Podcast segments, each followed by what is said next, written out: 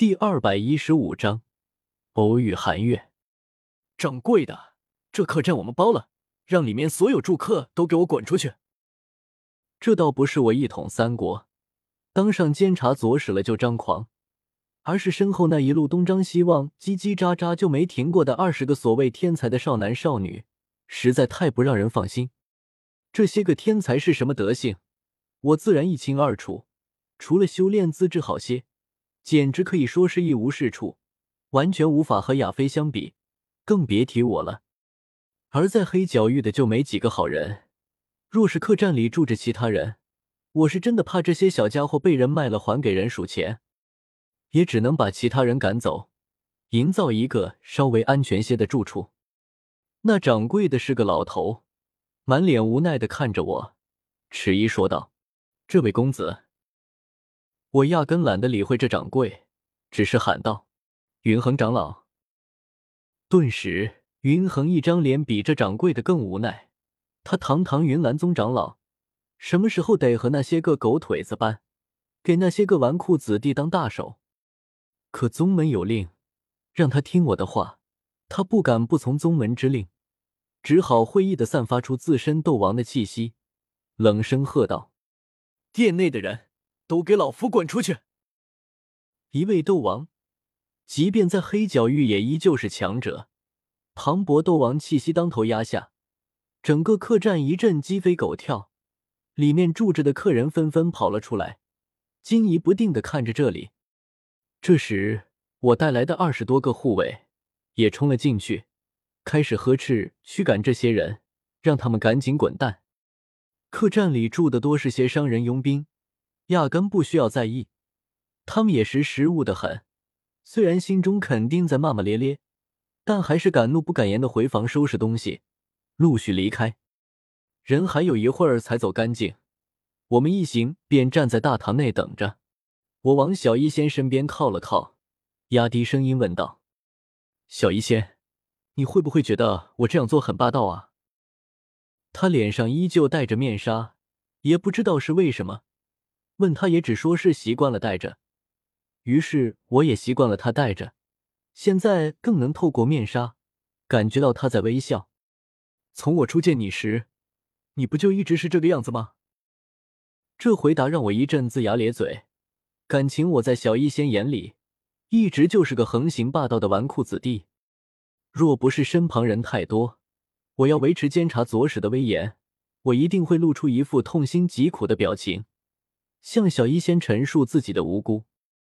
这时，客栈深处突然有几股陌生的气息爆发，接着有打斗声响起。这是碰到硬茬子了。我挑了挑眉，细细感应去，发现那四股气息中，最强者不过斗灵，其余皆只是大斗师。这才松了口气。我身边有小医仙和灵影两位斗皇，又有云恒和古河两位斗王。哪怕遇上萧炎那样的挂逼也不虚，何况一个斗灵和三个大斗师？放他们过来，别把客栈打坏了，我们晚上还要住呢！我大喊了声，客栈内里的打斗声很快停下，冲入客栈深处驱赶住客的护卫们纷纷退回大堂，而那四个人迟疑了下，也从客栈深处走出，出现在了我眼前。他们扑一出现。就让我有些惊讶，竟然不是我想象中的一个斗灵老头加三个中年人，四个人都是二十余岁的青年人。准确来说，是一名斗灵女子和三个大斗师青年。那斗灵女子在前，一身银白衣袍，身材高挑，肌肤如雪。最令人奇特的是那一头齐腰的银色长发。她眉头微蹙，脸色有些难看的看着我们。而另三个大斗士青年则簇拥在他身后，手中皆握有兵刃。其中一人满脸愤愤不平，开口喝道：“凡事都讲究个先来后到，我们先住的店，你们凭什么赶我们走？”这话惹得朱护卫震怒，齐齐拔剑相向，我却伸手制止了。天才在很多地方都有特权，在我这里也同样如此。我好不容易才晋升大斗师，而眼前这四人年纪不比我大多少，可修为最差也都是大斗师。那女子更是斗灵强者，若是没有修炼迟缓衰老的功法，真的只有二十多岁。这种资质一般只有四个字才能形容：恐怖如斯。若是再加四个字，那就是凤毛麟角。面对这等天才，我说话也客气了些，没有以力压人，而是选择和他们讲道理。道理也是有大小之分的，先来后到确实是一个道理，但强者为尊也是一个道理。我看着那银发女子，很有礼貌的拱了拱手，笑呵呵问道：“阁下觉得此两者孰大孰小？”那银发女子脸上明显一滞。一时说不出话来，孰大孰小？斗气大陆上，当然是强者为尊，这个道理最大。可他若是说了，大概就得服从这个道理而离开客栈。学姐，自然是强者为尊的。这时，他身后另一个男子走到他身前，他面容平静，手中长枪一抖，直指着我，沉声说道：“只是你我孰强孰弱？”尚未分清，可敢与我单独一战，一分强弱？谁弱，谁便离开这座客栈。我愣了愣，来不及嘲讽他的蠢笨。我是什么身份？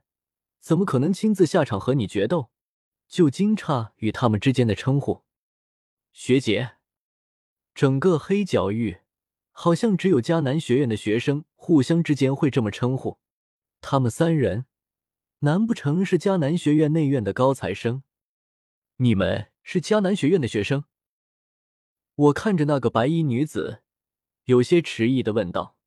那银发女子见事情有转机，便点了点头，微微拱手，第一次开口说话，声音带有淡淡的清冷意味。在下迦南学院内院寒月，不知阁下是何人？还真是迦南学院的学生。我咧了咧嘴角，有那么种大水冲了龙王庙的感觉。好端端那么大个黑角域，怎么偏偏就碰上了迦南学院的人？而且韩月这名字有些耳熟啊！我上下打量着他，银发白衣，眉目如画，这不就是那个家在中州和萧炎有过一段暧昧的韩月吗？没想到我竟然在黑印城提前遇到了他。而且算算时间，萧炎还没来得及进内院，还留在外院修炼，应该没见过他。好巧，原来是迦南学院的学生。我脸上露出一丝微笑，说道：“在下加马与出云联合帝国监察左部左使纳兰叶，正代表迦连帝国前往迦南学院，打算与贵院展开一次友好交流。你们知道这事吗？”韩月脸上流露出疑惑。看来是不知道，另两个青年也同样如此。唯有第三个青年想了想，迟疑说道：“学姐，我好像听我表弟说过这事。”韩月顿时转过身看向他，那青年突然被这么一个大美人近距离注视，脸颊一下子通红，说话也结巴起来，半晌才将事情说明白。原来他表弟还在外院，而这次友好交流也只限于外院。所以他们这些内院弟子反而知道的不多。误会解除，双方紧张的气氛顿时松下来。我也表态，他们可以继续住在客栈内，不用搬出去。于是那些原本停下看结果、妄想着或许不用搬出去的住客，也再次开始被我的护卫驱赶出客栈。我看着韩月，张嘴迟疑了下，有些闹不明白该怎么称呼他。我是监察左使。喊她学姐或是平辈论交都不合适，看来只能以晚辈相称了。月丫头，你们来黑印城是有什么任务吗？